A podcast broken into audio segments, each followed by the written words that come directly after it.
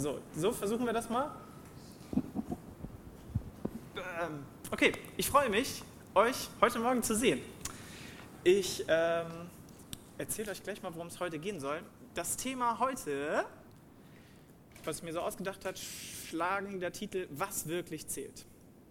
Und wenn man das so googelt, dann kommt Freude, Leidenschaft, Familie zählt doch wirklich. Und ich spoiler gleich mal, das Ergebnis der Predigt ist, also wir sind hier im Gottesdienst bei Christen, das Ergebnis der Predigt ist, Jesus zählt. Überraschung. Also was wirklich zählt, ist so eine Frage, oder was zählt wirklich, ist da kommt bei, das ist auch diese, so, wir haben früher in der, in meiner alten Gemeinde haben wir einen Namen dafür gehabt, für solche Fragen. Wir haben sie Eichhörnchenfragen genannt. Das hatte mit einer Geschichte zu tun, die bei uns in, wir hatten immer so Kinderteile und mit so einem Quiz für die Kinder und dann kommen alle Kinder nach vorne und ähm, dann sitzen alle Kinder hier und dann wurde die Frage gestellt, was hat einen puscheligen Schwanz und springt von Ast zu Ast? Und ein Kind antwortet, ich würde eigentlich Eichhörnchen sagen, aber ich weiß, sie sind in der Kirche, deswegen sage ich Jesus.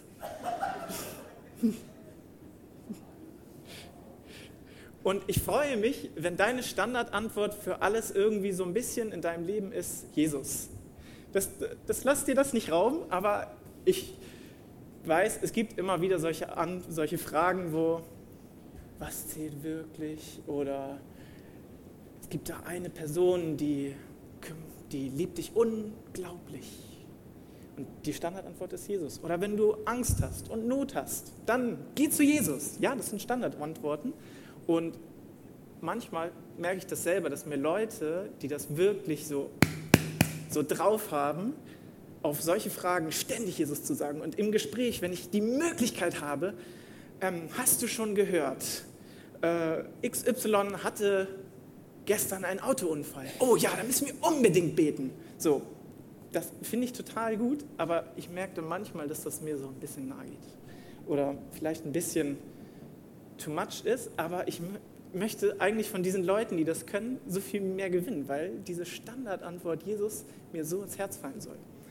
Und ich weiß gar nicht, ob euch so ganz klar ist, was Jesus so für ein Typ ist. Deswegen, wenn ich so an Jesus denke, dann fällt mir ein Video, Markus, ein, was wir uns einmal ganz kurz angucken werden, beziehungsweise es ist drei, drei Minuten lang und ich mache einfach so, wenn wir aufhören können. He's a king of Israel. He's a king of righteousness. He's a king of the ages. He's a king of heaven. He's a king of glory. He's a king of kings. And he's the Lord of lords. That's my king. I, I wonder, do you know him? my king is a sovereign king. No means of measure can define his limitless love. He's enduringly strong. He's entirely sincere.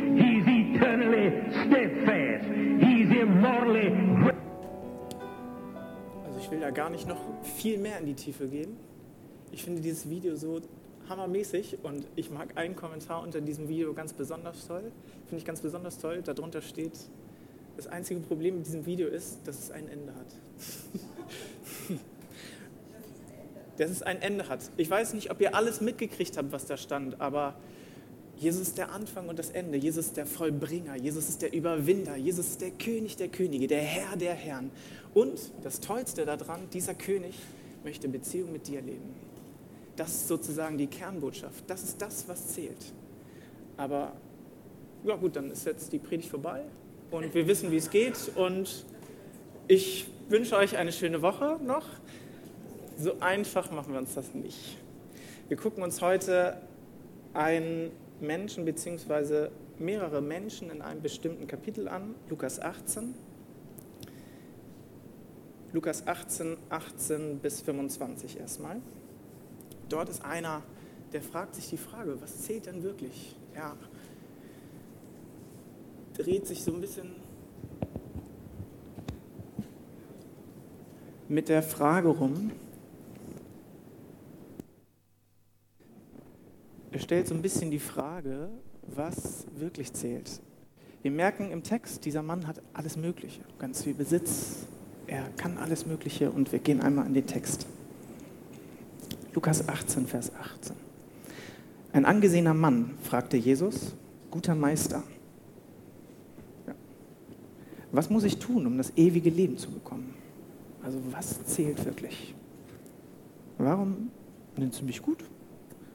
Entgegnete Jesus, gut ist doch nur Gott, sonst niemand. Du, nenn, du kennst doch die Gebote. Du sollst nicht die Ehe brechen, du sollst keinen Mord begehen, du sollst nicht stehlen, du sollst keine falschen Aussagen machen, ehre deinen Vater und deine Mutter. Und der Mann erwiderte, ja, pff, du Jesus, alle diese Gebote habe ich doch von Jugend an befolgt. Da sagte Jesus zu ihm, du aber eines fehlt dir noch. Verkaufe alles, was du hast und verteile den Erlös an die Armen und du wirst einen Schatz im Himmel haben. Und dann komm und folge mir nach. Und der Mann, er wurde sehr traurig als er, hört, als er das hörte, denn er hatte ein großes Vermögen. Als Jesus ihn so traurig sah, sagte er, tja, wie schwer ist es doch für Menschen, die viel besitzen, in das Reich Gottes zu kommen. Eher geht ein Kamel durch ein Nadelöhr, als dass ein Reicher ins Reich Gottes kommt. Wir erleben hier einen Mann, der, ja, nehmen wir das doch mal. Ist das an? Ja, okay. Gut, dann mache ich das hier jetzt mal aus.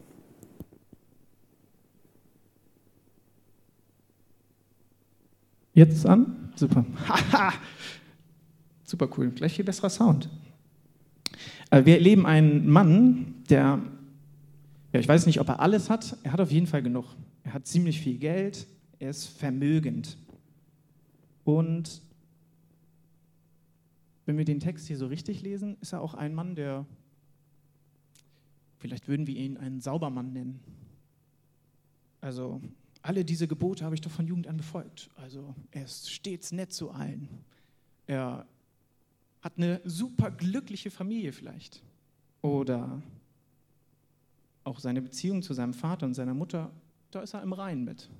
Also hat seinem Vater oder seiner Mutter vielleicht ja, mit denen ist er ganz, ganz gut. Und auch seine Ehe scheint zumindest irgendwie richtig toll zu sein. Er hat sie nie gebrochen. Aber irgendwie fehlt was. Und Jesus sagt, eines fehlt dir noch.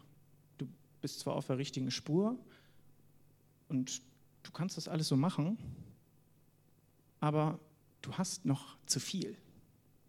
Verkaufe alles, was du hast und verteile den Erlös unter den Armen. Ich weiß nicht, wie es euch geht, wenn es um das Thema Besitz geht. Da merke ich schon, ja, das hat manchmal was. Wenn ich denke, ach, jetzt in den Laden gehen und mir ein richtig teures Eis kaufen zum Beispiel. Das mag ich sehr gerne. Oder ich mag das auch sehr gerne, mir dann bei Amazon alle möglichen Bewertungen durchzulesen und dann besonders die kritischen und dann suche ich das raus, äh, was die wenigsten kritischsten Bewertungen hat und dann weiß ich ganz genau, das Produkt, was ich dann am Ende kaufen werde, das wird richtig gut sein. Ob das jetzt eine Festplatte ist, ein Fahrrad, ob das alles möglich ist. So ein Typ Mensch ist oder beziehungsweise so, ich finde für uns typisch Stolz ist äh, Stiftung Warentest alle Produkte vorher bewertet und ich weiß am Ende, das Produkt, was eine gute Note hat, das kann ich kaufen. Und es wird mich glücklich machen. Und es wird mein Leben toll machen. Und alles, ja, ich brauche nie wieder schlechte Milch trinken und vergiftetes Wasser oder was auch immer, keine Ahnung. Wir sind ein ziemlich reiches Land. Und wir haben ziemlich viel. Und ich glaube, man sagt das so schön, first World Problems. Denn uns kümmert nicht, also wenn ich jetzt an Freunde in Ruanda denke oder sowas, ja, ich bin ganz glücklich, dass ich nicht jeden Tag Posh and Beans essen muss. Also Maisbrei mit Bohnen. Geil. Was? ja, ist es lecker, aber nach zwei Wochen nicht mehr.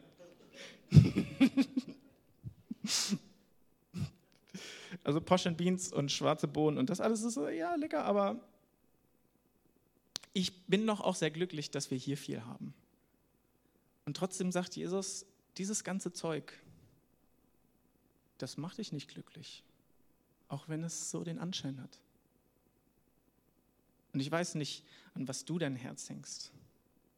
Ich habe mir irgendwann mal eingebildet, ich wäre so einer, der eigentlich nicht viel auf Besitz gilt, gibt. So.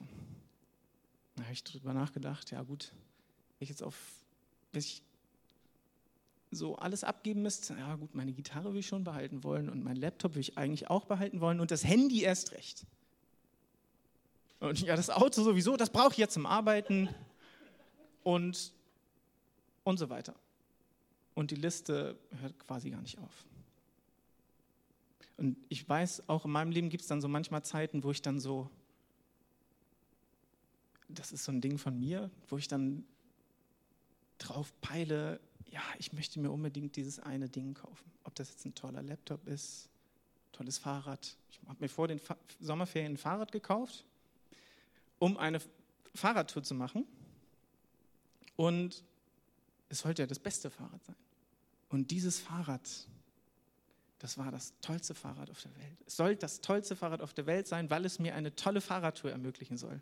Diese Fahrradtour war auch wirklich toll und es war eine richtig schöne Zeit mit Gott, aber ich habe gemerkt, dass dieses ständige, ah, ich möchte unbedingt dieses Fahrrad haben und wenn ich dieses Fahrrad haben werde, dann werden sich gefühlt hier oben alle Probleme aufgelöst haben. Denn das einzige Problem ist ja, dass wenn ich mich aufs Fahrrad setze, nicht weiß, ob ich dann ankomme mit dem Platten und es ist sowieso unangenehm und äh, mit dem Rücken und so weiter. Ich glaube, viele von euch kennen solche Probleme. Probleme. Das Thema Besitz ist so eine Sache. Also ich kann dir sagen, wenn du glaubst, du hast zu wenig, Millionäre haben wahrscheinlich mehr Angst, dass sie zu wenig haben. Also Studien besagen, ab so einem äh, Geldeinkommen von so einer Million, wenn man so eine Million hat, das ist ungefähr so die Grenze, dann fangen die Leute an, Angst zu haben, arm zu sein. Warum auch immer. Sie haben viel zu verlieren und das, der Besitz macht, redet ihnen mehr ein, dass sie viel zu verlieren haben. Und weil mein ganzes Sein ja irgendwie dieses Geld ist, dann auch ähm, ja, Angst haben, dieses Ganze wieder verlieren zu müssen, was ja ganz furchtbar ist. Man kann ja gar nicht ohne. Also man muss ja mindestens dieses und jenes.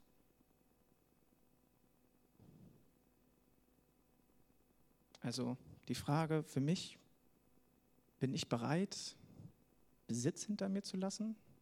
Bin ich bereit, mir einzugestehen, dass eben Besitz nicht alles ist? Bin ich bereit, alles zu verkaufen und den Arm zu geben? Alles? Ich glaube, dieser Mann, der zu Jesus gekommen ist, der war auf der Suche nach so einer Formel. Er wollte von Jesus so eine Antwort haben, du, wenn du dieses und jenes tust, dann, dann bist du endlich da. Also eigentlich nur noch eine Sache auf der To-Do-Liste mehr. Und ich weiß, ich als Christ kenne das auch ganz gut. Wenn dieses und jenes passieren wird, dann wird meine Beziehung mit Gott perfekt sein. Also ich muss nur noch richtig beten lernen. Ich muss nur noch richtig wissen, wie man Lobpreis macht. Ich muss nur noch richtig wissen, dieses und jenes. Aber ich glaube, die Wahrheit ist, es gibt solche Zauberformeln nicht. Worauf Jesus hier eigentlich hin möchte, ist, dass ihm Beziehung mit ihm wichtig ist.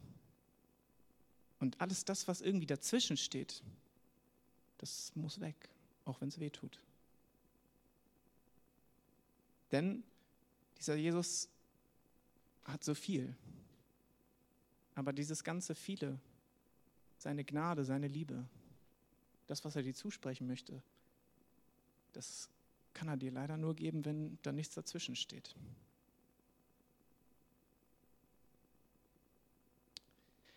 Doch nicht nur Besitz kann uns im Weg stehen.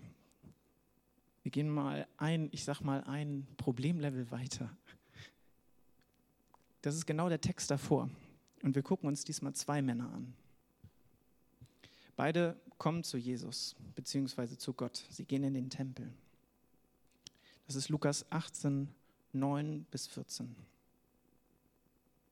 Da gehen zwei Männer, die wollen eigentlich nur Gemeinschaft mit Gott haben. Beide. Einer, der ist ein bisschen angesehener. Man könnte sagen, ein Akademiker. Und einer, hier im Text wird der Zöllner genannt, man könnte ihn auch ja, Bettler nennen oder umgangssprachlich, vielleicht so auf einem angesehenen Level von heute könnte man Penner sagen. Also ungefähr so einer. Nicht sehr angesehen, eigentlich gar nicht angesehen. Und wir gehen mal in den Text.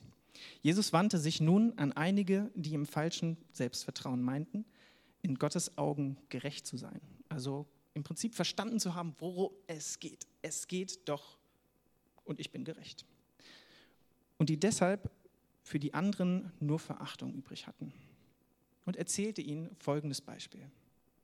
Zwei Männer gingen zum Tempel hinauf, um zu beten, also um Gemeinschaft mit Gott zu haben. Der eine war ein Pharisäer, also ein Gelehrter, jemand, der alles daran setzen wollte, perfekt zu leben. Und der andere ein Zolleinnehmer.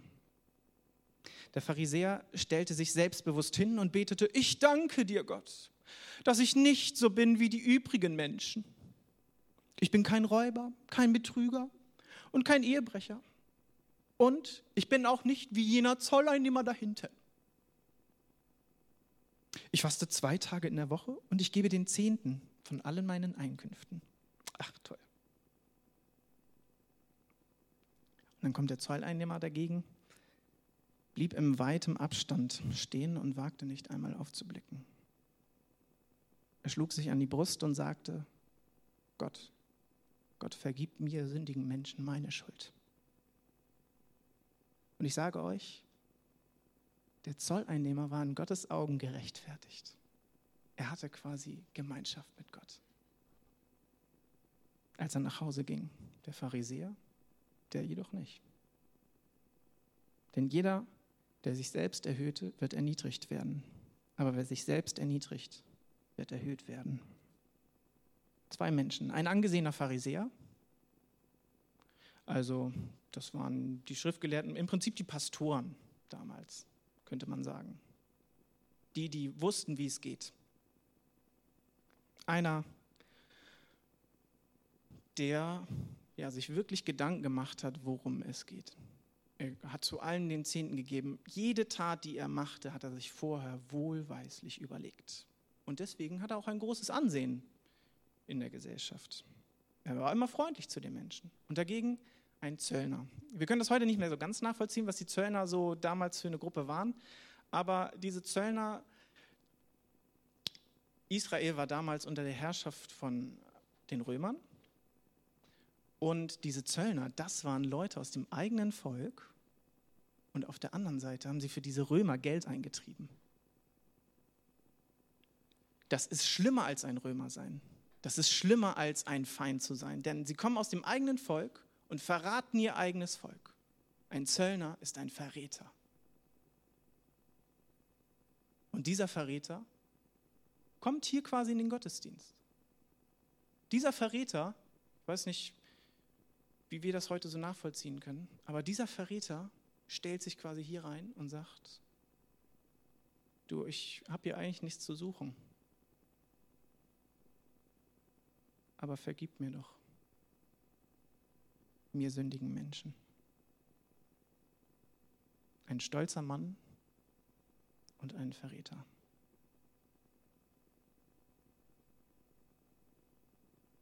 Worum geht es wirklich?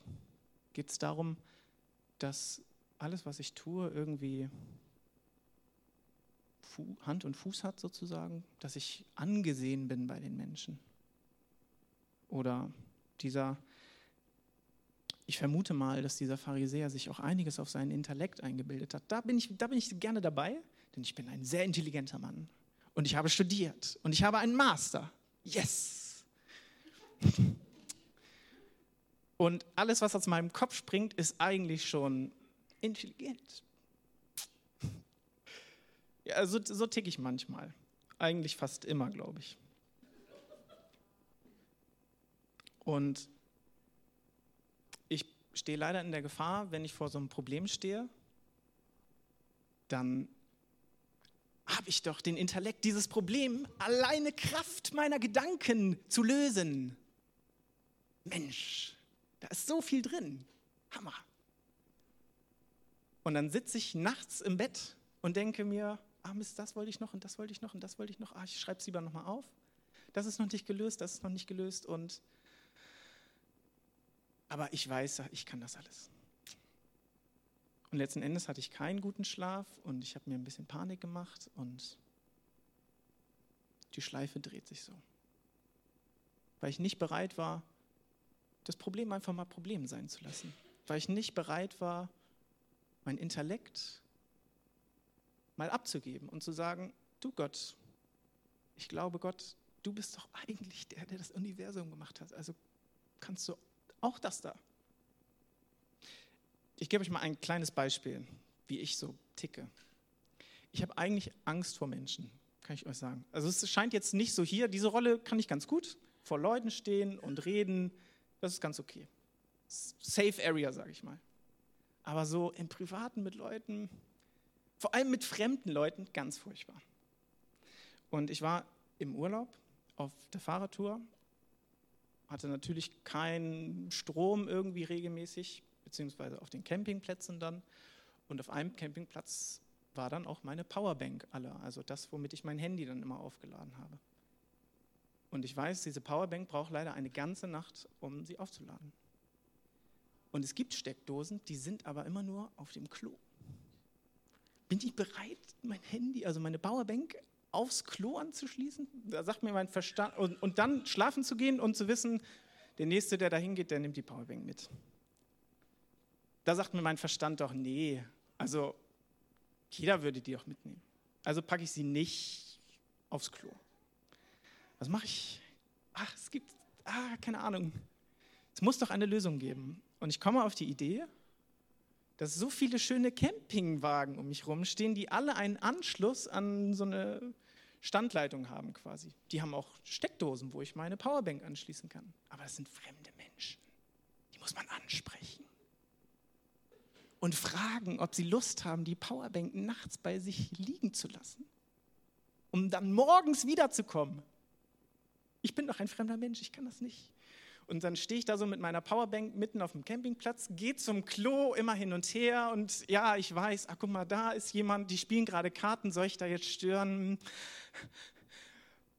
Und dann ist da gerade ein Ehepaar und in dem Moment denke ich, ich lasse meinen ganzen Angstzirkus im Kopf mal sein. Diese Leute, was kann denn passieren? Diese Leute sagen mir womöglich, ja gut, ist nicht keine Ahnung. Aber mein Verstand und meine Erfahrung sagt mir, man kann das sonst nicht einfach. Und wenn die Leute dann sagen, dass ich der größte Honk bin und mich wegschicken und dann, was ist mit meiner Ehre und meinem Stolz? Und dann habe ich keine bessere Lösung gefunden. Es muss doch eine bessere Lösung finden. Und ich habe gesagt, nein Gott, ich lasse das sein. Ich gebe das mal ab.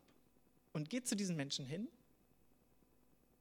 und stammel da so ein bisschen rum wollen Sie Powerbank und ja, Handy laden und es blinkt dann und es dauert zehn Stunden, bis es geladen ist und ich komme morgen wieder und entwick es entwickelt sich ein Gespräch mit netten Menschen, die aus Neubrandenburg kommen, wo ich sowieso hin wollte, weil da ein guter Freund ist. Und wir reden über Neubrandenburg und über das, was mein Freund macht. Der wohnt da in einer Community und ist da hingezogen, um Gott zu dienen. Gott, und jetzt sind wir im Gespräch. Und es geht um Gott und es geht um Jesus. Oh nein, das wollte ich doch gar nicht. Und hinterher denke ich, ach wie wunderbar. Ich habe ein Gespräch angefangen, ganz ohne meinen Verstand. Und ich bin morgens wieder hingegangen und wir haben zwei Stunden lang einen Kaffee getrunken. Zwei Kaffee eigentlich gesagt. Und es war herrlich. Und ich habe meine Angst losgelassen. Und ich war bereit, sozusagen meinen Stolz liegen zu lassen und zu sagen, ja Gott, ich weiß, du hast mich intelligent gemacht und ich kann mit meinem Verstand wunderbare Sachen machen, auch Predigten schreiben und alles Mögliche machen. Und ich bin dir so dankbar, Gott, dafür. Aber ich weiß, Gott, und dafür bin ich dir so dankbar, vor dir zählt das alles nichts. Denn ich darf das loslassen. Denn eigentlich eigentlich bin ich nur ein armer Sünder. Jemand, der zu dir kommen darf. Ganz klein. Ich darf Angst loslassen. Ich darf meinen Verstand loslassen. Ich darf alles, was ich besitze, loslassen. Auf das, was mir irgendwie Wert gibt. Und ich klammer mich an dich fest.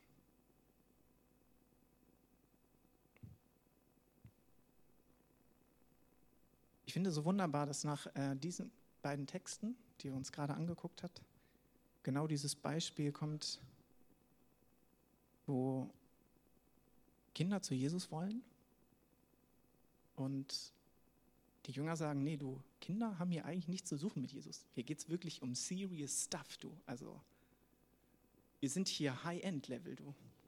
Und Jesus hat mit solchen Leuten überhaupt nichts zu tun. Das sind Kinder. Und Jesus sagt, nee, genau solche Kinder sollen doch zu mir kommen. Lass die Kinder zu mir kommen. Und er segnet die Kinder. Und Jesus legt noch einen drauf. Lukas 18, 16 und 17. Dass Jesus rief die Kinder zu sich und sagte, lass die Kinder zu mir kommen, hindert sie nicht daran, denn gerade für solche wie sie ist das Reich Gottes. Ich sage euch, wer das Reich Gottes nicht wie ein Kind annimmt, wird nicht hineinkommen.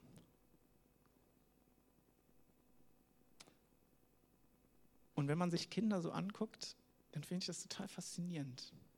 Man nennt das, man teilt das in der Bindungstheorie so ein bisschen ein in Explorationsverhalten und Bindungsverhalten. Und Kinder haben richtig Bock, die Welt zu erkunden, also zu explorieren ach guck mal hier, da unter dem Stuhl, da ist doch was. Und dann kann man sich hier so rein verkneifen und hier nochmal hingehen und da nochmal hingehen. Und dann, oh, da ist doch jemand Fremdes, den habe ich noch nicht gesehen. Schnell zu Mama. Einmal Bindung, einmal Bindung abholen. Das nennt man Bindungsverhalten. Und das machen Kinder. Und das finde ich so toll. Das, glaube ich, meint es auch, wie die Kinder zu Gott kommen. Wie die Kinder Jesus begreifen. Oh nein, stopp mal. Das kenne ich nicht. Ich bin gerade schnell zu Gott. Schnell an Jesus Hand. Einmal diesen ganzen Kreis abschalten. Das ist das, was zählt. Kleinkind sein. Erkunden, die ganze Welt gehört dir. Ja.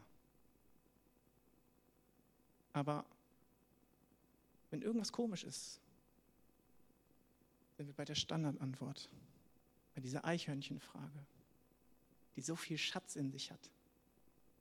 Jesus, da möchte ich hin, schnell zu Gott, schnell an seine Hand.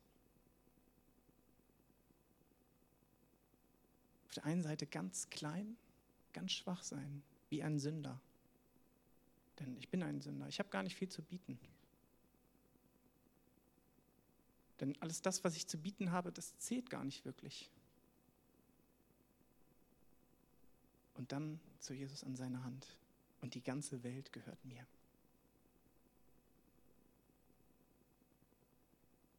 Jesus sagt, wer sein Leben versucht zu retten, der wird es verlieren. Aber wer sein Leben verliert, um meinetwillen, der wird es gewinnen.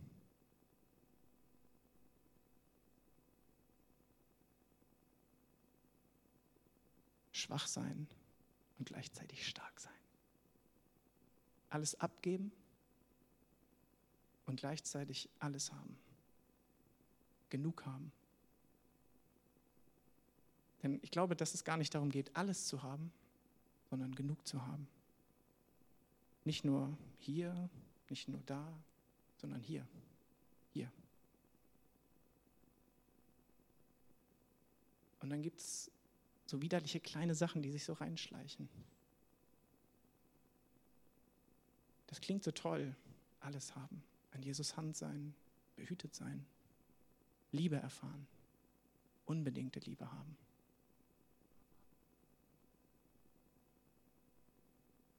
Und dann schmuggeln sich so kleine Sachen rein, so alte Sachen. Ich möchte euch fast zum Schluss noch eine Geschichte von einer Frau erzählen.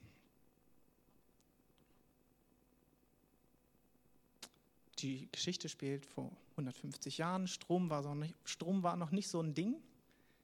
Und sie ist reich, sie kann sich das leisten, ihr Haus komplett auf Strom umzubauen. Und da wird gemacht und getan. Und die Handwerker arbeiten da toll. Und am Ende hat sie ein fettes Haus mit Strom. Kerzen braucht sie also quasi gar nicht mehr. Und sie lebt so ein Jahr dahin und es kommt der Tag, wo der Elektriker auf den Zähler guckt und eigentlich dann guckt, äh, wie viel Strom hast du denn hier benutzt? Und er merkt, hm, sie hat ja kaum Strom benutzt. ja. Und er fragt sie, du, du hast doch jetzt ein ganzes Haus voll mit Licht quasi. Warum nutzt du das Licht denn nicht? Und sie sagt so, ja, du, ich nutze das Licht eigentlich nur, wenn es dunkel ist, um die Streichhölzer zu finden, um die Kerzen anzumachen. Und dann macht sie das Licht wieder aus. Denn sie hat ja ihren kleinen, schummrigen, gemütlichen Kerzenschein. Und ja, Kerzenschein ist gemütlich. Aber ich weiß nicht, gegen so ein elektrisches Licht? Macht ja heute keiner mehr. Aus gutem Grund. Und ich glaube, so ist das mit Jesus auch. Du kriegst so eine Standard Standleitung. Jesus sagt, hier ist meine Hand. Nimm sie, ergreif sie. Und ich kenne das so gut von mir, ja, dann ergreife ich Jesus Hand so gerne weil Jesus mich so groß macht gleichzeitig, obwohl ich so klein bin. Und dann sage ich mir, ah, jetzt bin ich ja wieder groß, jetzt kann ich ja wieder alles machen, weil mir die ganze Welt gehört. Und lass mich so verführen. Lass mich wieder auf so kleine Sachen ein, wo ich mir denke, ja, du, ist eigentlich doch ganz toll, als schlau zu gelten und sich darauf was einzubilden. Und ein Auto zu haben und es zu zeigen und wieder irgendwie geistig gesund zu sein und von Depressionen geheilt zu sein und wieder fröhlich zu sein und zu sagen, du, hier bin ich, ich, ich habe es geschafft. Und das ist leider dann wieder daneben. Denn auch wenn es dir gut geht, und gerade dann, wenn es dir gut geht, und gerade dann, wenn du denkst, du hast alles, dann hast du vermutlich alles, weil du an Jesus Hand bist und nicht, weil du irgendwas Tolles gemacht hast.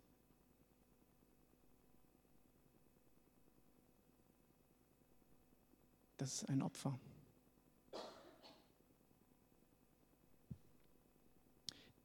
Früher, ich kenne das aus dem Kindergottesdienst, habe ich das so gelernt, die Telefonnummer von Gott. Du kennst bestimmt die Telefonnummer von Gott, oder? 50, Vers 5. Ja. Genau. Psalm 50, Vers 5. Genau, ruf mich an in der Not. Und davor steht noch ein Satz, Ja, Vers 15, genau. Ja, richtig. Ähm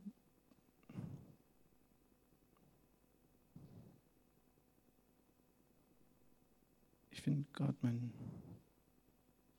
Vers nicht.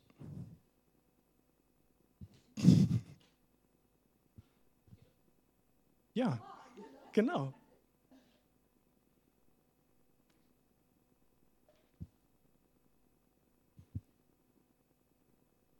Also Psalm 50, Vers 5. 10.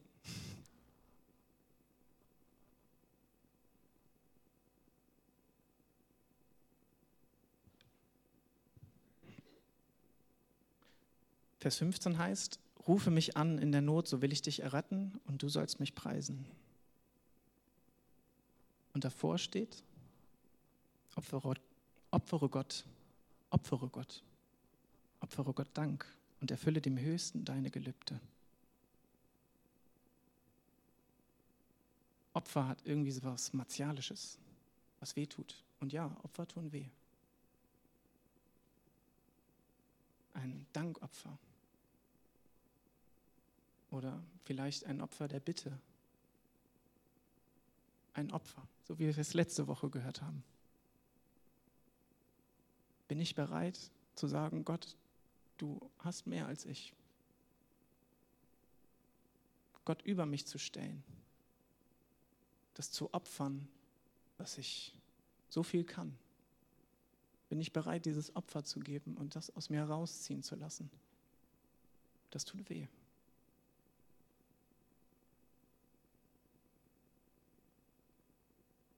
Opfer tun immer weh. Es tut vielleicht auch weh, klein zu sein und gar nicht so wirklich viel zu können. Sich einzugestehen, dass man schwach ist. Dass man mal hier, mal da schlechte Gedanken hat. Gar nicht so ist, wie man eigentlich sein möchte. Sich über andere zu stellen kann ich mir das eingestehen und sagen, ja, an der Stelle war es nicht so okay. Und bin ich dann bereit, zu Jesus zu gehen?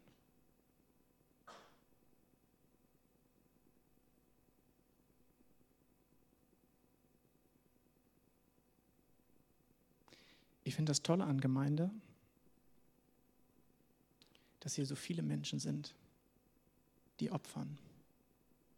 Und wo ich sehe, wie das Dankopfer Frucht bringt. Wo ich sehe, dass Menschen sich selbst aufgeben. Wie so ein Samenkorn, das sagt, du, ich als Samenkorn finde mich ganz schön gut, aber ich gebe mich hin und ich bringe Frucht. Ich gehe unter in der Erde. Ich mache mich klein. Selbstaufgabe, das ist Opfer. Hier sind so viele Menschen, die sich hinstellen und sagen, Gott vergib mir sündigen Menschen meine Schuld. Ja, ich bin ein Sünder. Aber das Tolle an Gemeinde ist, dass wir Sünder sind. Nicht nur, dass wir Sünder sind, sondern dass wir Sünder sind, denen Gott Gnade geschenkt hat. Das Tolle ist, dass wir hier zusammen sein dürfen und erleben dürfen, dass Gott dir Gnade schenkt, dass Gott mir Gnade schenkt. Und wenn du vielleicht nach dem Gottesdienst so denkst, ah nee, mit dem reden nicht, nee, man könnte ja am Ende zu dem Punkt kommen, wo man sich nichts mehr zu sagen hatte oder so. ja, ich weiß, dir passiert das nicht.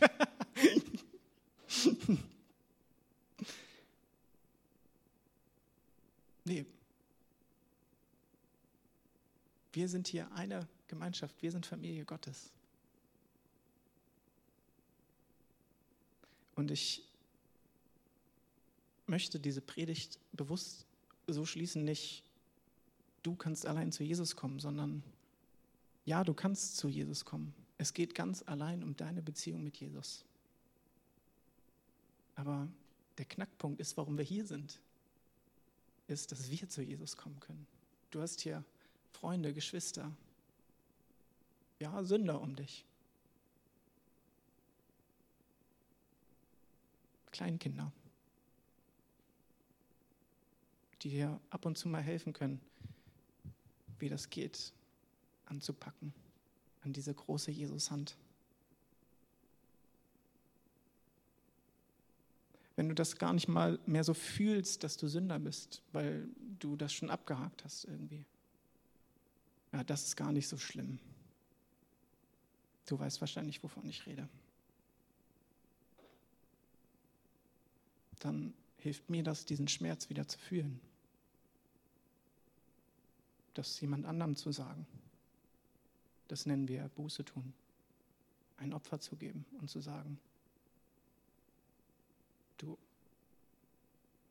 da ist was nicht in Ordnung. Dann zu wissen, Jesus schenkt Gnade.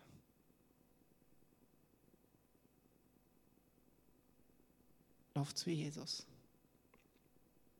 Ich möchte euch mit euch gemeinsam beten, dass ihr, und ich möchte euch bitten, dass ihr eure Gebete, ihr dürft sie ganz kurz halten, in einem Satz, dass wir ganz viele kleine Gebete haben hier, dass wir gemeinsam an seine Hand gehen.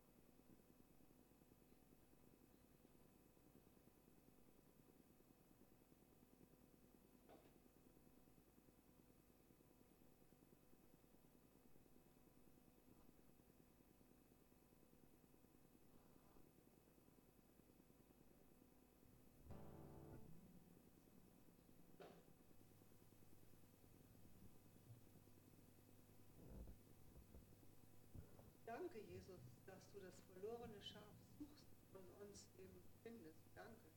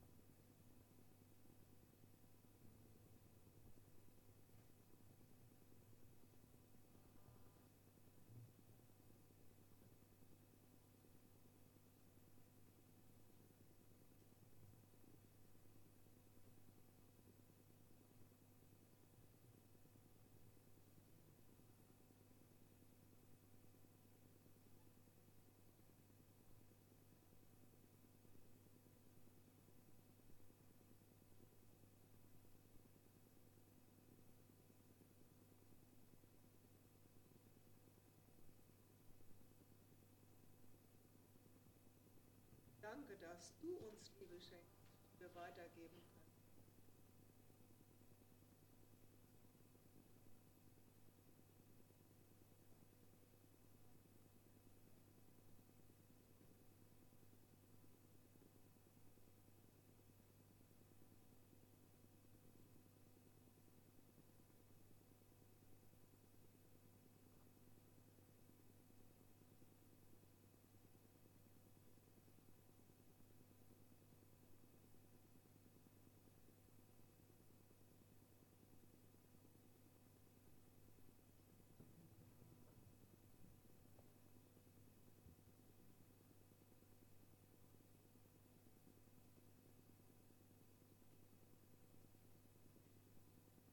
Jesus, vergib uns und sündigen Menschen unsere Schuld.